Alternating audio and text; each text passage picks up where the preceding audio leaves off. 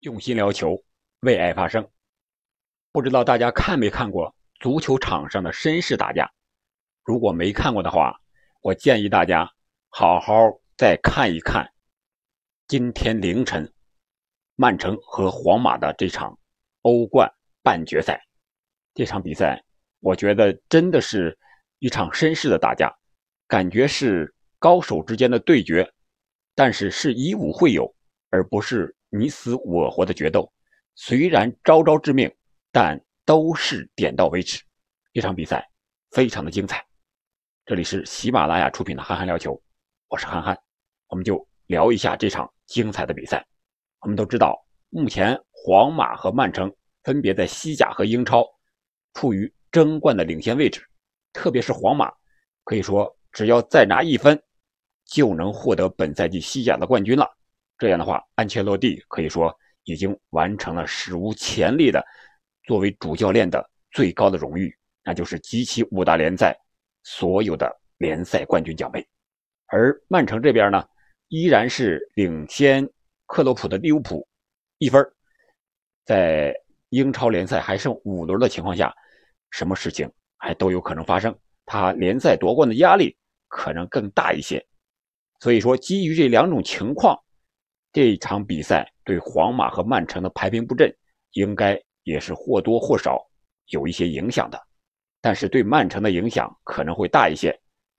又但是，瓜迪奥拉他的执教风格就是只考虑本场比赛，而不考虑下一场。当然他是对外这么说的，但是我想他的心里肯定也有一个长远的打算和谋划。如果用一句话来形容这场比赛的话，我觉得那就是。最好的开局属于曼城，而最好的结局呢，属于皇马。为什么这么说？我们结合着进球和比赛的进程来谈一谈。比赛开场仅仅一分三十三秒，曼城就取得了进球。第十分二十五秒，曼城取得了第二个进球。在前十一分钟之内，在皇马的历史上。这是仅有的一次十一分钟之内连失两球，两球落后。皇马欧冠可是十三冠呀，当今世界足坛是排在第一位的呀。这么一支有底蕴的球队，难道就甘于被曼城这支新的豪门给打垮吗？当然不是。接下来的比赛正是体现了皇马这支老牌俱乐部、这支豪门、这支欧冠豪门的一个底蕴。他在。两球落后的情况下，没有乱了阵脚，而是稳扎稳打，按照他既定的计划，按照主教练的调整，球员们没有慌乱。在上半场三十二分四十秒的时候，本泽马的一个进球，帮助皇马是在上半场扳回来一个。上半场双方是打成了二比一，而下半场呢，一开场又是曼城打得非常好。第五十二分钟零五秒的时候。费尔南迪尼奥助攻福登一个头球，将比分扩大为三比一。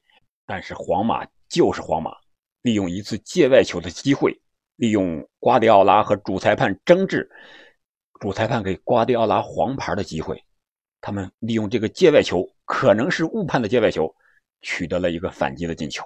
当时这个主裁判把这个界外球判给了皇马，结果就是利用这个界外球，皇马取得了进球。当时皇马罚了界外球之后，迅速的从右路转移到左路的后场，都是后场啊，一个横传，然后就是门迪又传给了前场已经到中线位置接应的维尼修斯。这个时候，曼城的费尔南迪尼奥呀，还想像上一次直接上前抢断维尼斯这个球，只不过这次维尼修斯变得聪明了，他没有去直接用脚接这个球。而是故意遗漏这个球，正好是从费尔南迪尼奥上抢之后，从他裆下钻过来了，直接维尼修斯拿着球直接杀向禁区之内。这个时候的维尼修斯的速度是真快呀！其他人像这个罗本迪亚斯呀、罗德里啊，任何人回追都没有追上，直接就是到禁区之内冷静的射门，将球打进，将比分扳为了三比二。从这个进球的最后结果来看，当时瓜迪奥拉和主裁判。争议这个任意球的归属问题，我觉得瓜迪奥拉的心里可能冥冥之中会有一种感觉，这个球如果判给皇马的话，会不会我们会失球呀？结果真有点灵验了，这有可能就是第六感觉吧。瓜迪奥拉为什么会在那种情况下对一个界外球那么的争执、那么的在意呢？可能他感觉到了，这个时候如果我方交出球权，可能对方就会打我们的反击。结果果不其然。正是因为这个争议的判罚，导致了曼城的失球，皇马的进球。我觉得本场比赛的主裁判，除了这次，还有一次判罚也是稍显有点争议的。呃，但是这次是有利于曼城的，那就是曼城的第四个进球。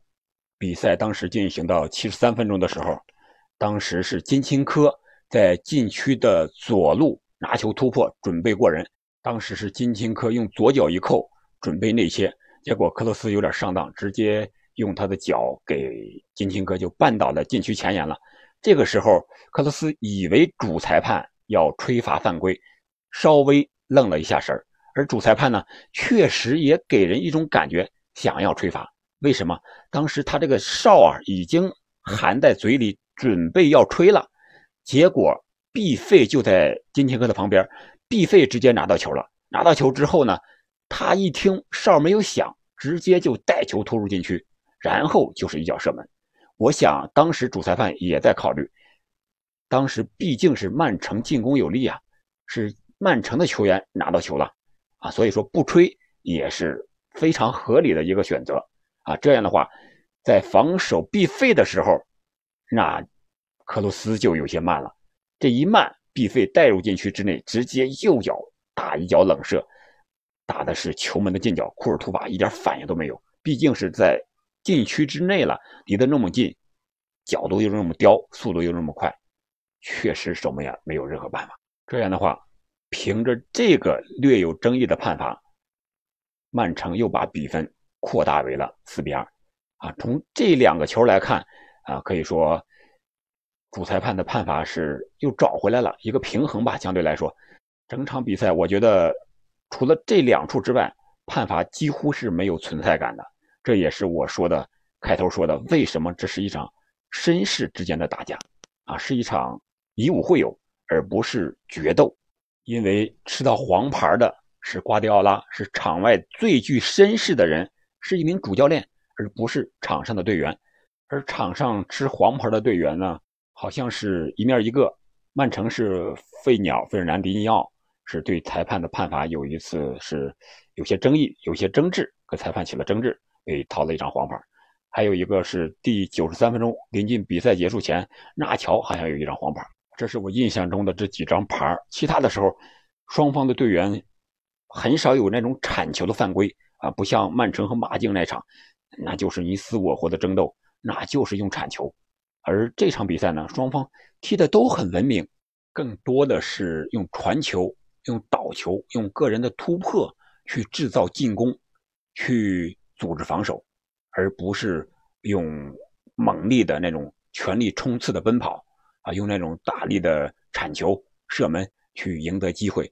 我想这也是足球的生存或者说存在的另一种方式，让大家喜欢的另一种足球和马竞呀。和利物浦啊，它是有完全不同的风格的。但是这场比赛在赛后也是一致的受到各界的好评啊，不光是球迷，还有这些足坛的名宿，还有一些国际足联、欧足联的这些官方呀，啊，都是对这场比赛给予了高度的赞扬。确实，本场比赛非常的漂亮，双方一共十一脚射正球门，打进了七个进球，这个进球效率是相当高的。比这个篮球场上的三分的命中率还要高，而曼城这边机会更多一些，他们还有一次打中立柱，还有一脚补射被卡瓦哈尔在门线上给解围了。除了我刚才讲的那两个进球之外呢，还有一个进球就是本泽马的点球，也是非常的精彩。他发的是勺子点球啊，在这种比赛情况下，本泽马在联赛是失点球帽子戏法。连续三个点球不进，可见本泽马赛前的压力应该有多大。但是他还是打心脏呀，确确实实是当世最好的前锋之一，或者说是最好的前锋没有之一。他这个球罚的，我当时看的时候，感觉埃德森扑到左边了，这个球是不是出界了？有一种那种感觉，好像是没打在球分范围之内。但是可能是晚上了，这个也有点困。后来这个一经回看的话，是一个勺子直接打了中路进了。这个球确确实实体现了本泽马的这个高智商的一面，他踢球非常动脑子。我看本泽马进了这个点球之后呀。安切洛蒂作为主教练，也在场下给了安切洛蒂在这比划脑子的这个镜头。确确实实，本泽马本场比赛发挥的又是非常的完美。除了这个勺子点球，还有他第一个进球也是本泽马打进的。而曼城的前两个进球呢，是闪电战，也是内切传中之后后排插上的进球。只不过一个是左路，一个是右路。第一个球是马赫雷斯传的。当时曼城是持续的带球、传球、倒球进攻，来到左路之后，马赫雷斯内切，内切之后门迪没有防住，莫德里奇没有防住，还有补上来的克罗斯也没有防住，结果他就一个左脚传中了。这个时候，德布劳内在后点已经高速插上了，用他并不擅长的头球将球顶进球网，取得了一比零的领先。而第二个进球呢，是德布劳内的传球，当时也是曼城的一个从右到左、从前到后的一个来回的倒球之后，然后又从前倒到后边来。当时曼城已经连续传球有十脚左右了，给了福登，福登下体突破之后，把米利唐给引了过来。米利唐这个时候已经被拉出了中后卫的位置，而卡瓦哈尔呢想去协防米利唐的位置，结果。福登回传给边路接应的德布劳内，德布劳内接球之后，直接就将球扫传向了禁区之内。这个时候，本场比赛踢中锋的热苏斯体现出他作为中锋的价值，停球也是停得非常漂亮啊！直接是晃过来上抢的阿拉巴，直接然后右脚推射球门的远角，将比分扩大为二比零。这是前两个球的进球过程。从整场比赛排兵布阵来看呢？我觉得曼城这边坎塞洛还有沃克的受伤，对曼城后防线的影响是非常大的。而皇马这边同样也是，卡塞米罗这位防守后腰的缺阵，让这场比赛变成了一场绅士的比赛。如果卡塞米罗在的话，我想曼城不会踢得这么游刃有余，皇马也不会踢得这么干净。但是从换人来看呢，还是体现了两位主教练的水平。特别是瓜迪奥拉，三十五分钟的时候就将斯通斯给换下，让费尔南迪尼奥替补登场，而且是打的同样的斯通斯这个右后卫的位置。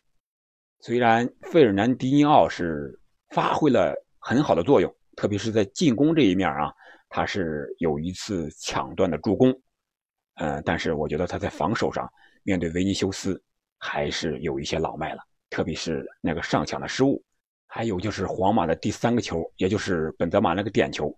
如果追溯的更远一点的话，更早一些时间，也是费尔南迪尼奥在那他的右边路组织进攻的时候传球失误被皇马断了，然后皇马这个球险些丢了，又被本泽马断过来之后，曼城的队员铲抢没有铲到，然后就是发展到禁区之内，然后曼城的队员解围。解围之后呢，德布劳内传给福登，想打反击，结果福登这个球处理的不是很果断，也不是很合理。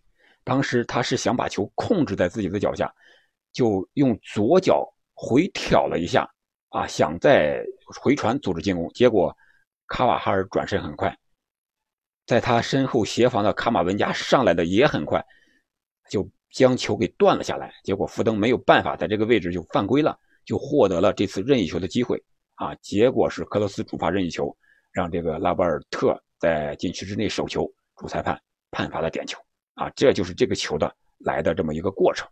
可以说，费尔南迪尼奥上场呢，进攻方面有亮点，在防守方面呢，确实年龄大了，面对维尼修斯，确实有点力不从心了啊！这也是为什么。赛后啊，瓜迪奥拉也专门说了一下，费尔南迪尼奥和斯通斯在面对维尼修斯这样的球员的时候，确确实实有些为难了。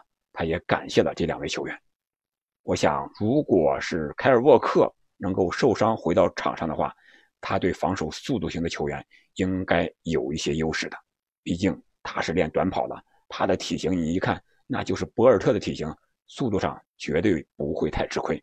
而皇马主帅安切洛蒂的换人呢，我觉得从当时场面上来看，就是比赛现场情况来看，我们感觉不到他换气有多么的神奇，但是。通过最后的比分来看，觉得他每一次换人呀都是非常具有针对性，效果也非常的好。比如说，他让巴尔韦德回防打中场盯防德布劳内，如果不去盯防德布劳内的话，我不知道这场比赛皇马要丢多少球。这个中场的回防，这个针对性的布置还是非常重要的。因为从最终的四比三这个比分来看，只有一个球的差距。在第二回合回到伯纳乌之后，为自己第二回合能够逆转，肯定有巨大的心理和比分上的优势啊！给大家透露个秘密，其实也不算秘密，算我的一个小心理吧。在赛前，我更担心的是双方守门员会不会有失误啊？为什么担心守门员呢？因为最近一段时间守门员失误特别多，除了皇马之前和切尔西比赛的一些失误之外，你像布冯在意乙也失误了。还有这个巴西甲级联赛吧，有一个球迷进去去教守门员如何扑这个侧扑球，而皇马让对方守门员失误是有这样传统的，是有世一峰本泽马在此的，而这股守门员失误之风呢，似乎也是从欧冠赛场本泽马逼迫唐纳鲁马失误开始的，从此形成的呀，包括诺伊尔，包括这个曼城的埃德森，包括。利物浦的阿里松，只不过有的是被前锋抓住形成进球了，有的没有被前锋直接抓住。而本场比赛，埃德森也有一次失误啊，险些造成丢球。我觉得第二回合，我还挺担心那个事儿的，不知道哪一环就出了问题，让守门员出现失误，有可能就会被对方的前锋给抓住一个形成进球，也有可能这个进球就会左右最终谁会进入决赛。今天就聊到这儿吧，我们下期再见。